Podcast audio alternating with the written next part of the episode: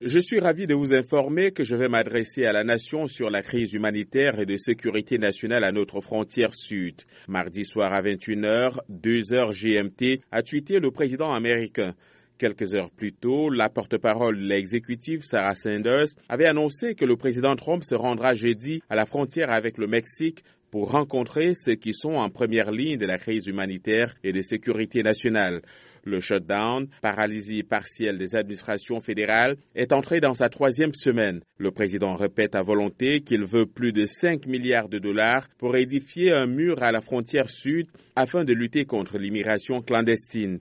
Il a affirmé dimanche être prêt à ce que ce mur soit fait d'acier et non de béton si cela permettait de débloquer les négociations.